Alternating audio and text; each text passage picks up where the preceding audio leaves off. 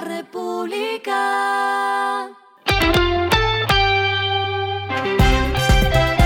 Al final de la jornada, esto es lo que debes saber sobre el comportamiento de los negocios, las finanzas y la economía. Las movidas de hoy fueron. A pesar de las deudas que Ascenso Segura tiene la plataforma Robin Food, propietaria de los restaurantes Muy, su CEO, José Guillermo Calderón, afirmó que no hay problemas con la cadena.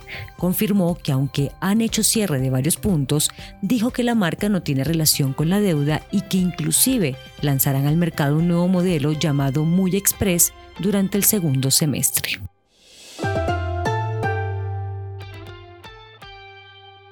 Cementos Argos dio un nuevo paso en su plan de recompra con el que busca recuperar el valor de sus acciones en la Bolsa de Valores de Colombia, con la puesta en marcha del mecanismo independiente bajo la modalidad de construcción del libro de ofertas. La cementera dijo que esta oferta contempla recompras de acciones ordinarias por hasta 32.128 millones de pesos y de preferenciales de hasta 7.872 millones de pesos. Las aceptaciones se recibirán del 12 al 14 de febrero. La Cámara de Comercio de Medellín expidió el certificado de existencia y representación legal que pone fin al proceso de reestructuración de Fabricato, el cual inició en noviembre de 2000 por deudas cercanas a 34 mil millones de pesos. Fabricato publicó a través de la Superintendencia Financiera de Colombia que pone fin a un proceso adelantado por más de dos décadas, mostrándole al mercado que está al día con todas sus deudas y obligaciones lo que está pasando con su dinero.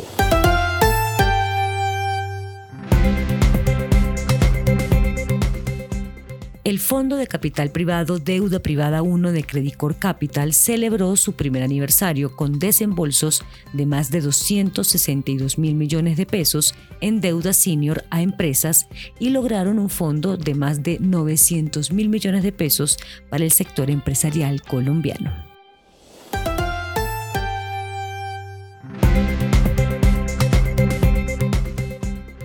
Los indicadores que debe tener en cuenta. El dólar cerró en 3.926,08 pesos, bajó 28,60 pesos.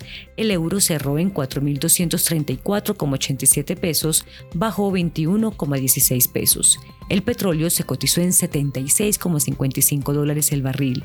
La carga de café se vende a 1.503.000 pesos y en la bolsa se cotiza a 2,09 dólares. Lo clave en el día.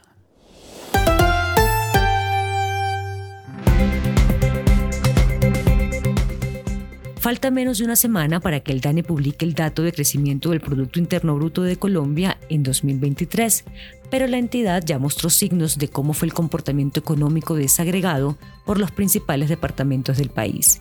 Según el informe, todos los departamentos principales tuvieron una caída en su economía, exceptuando a Santander y Atlántico, que registraron un crecimiento de 1% y 0,4% respectivamente. El departamento con la mayor contracción fue Antioquia, que tuvo una caída de menos 1,2% entre julio y septiembre del año pasado, 8 puntos porcentuales por debajo de la variación presentada para el mismo periodo de 2022. A esta hora en el mundo.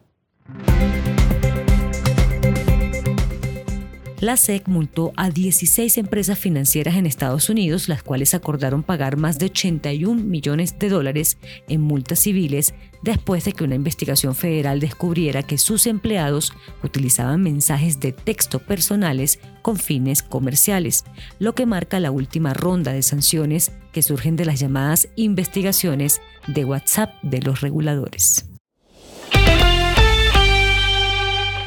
Y el respiro económico tiene que ver con este dato. La República. Luego de su paso por las salas de cine, la película que muestra el recorrido del tour de Taylor Swift por el mundo llegará ahora al streaming de la mano de Disney Plus. La fecha de estreno será el 15 de marzo.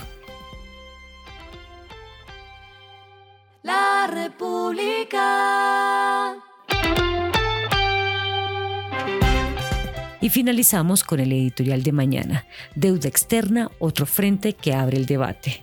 La deuda externa subió a 56,1% del PIB a noviembre del año pasado, una cifra que no puede seguir subiendo sin que el país económico no dé el debate de las bondades de endeudarse.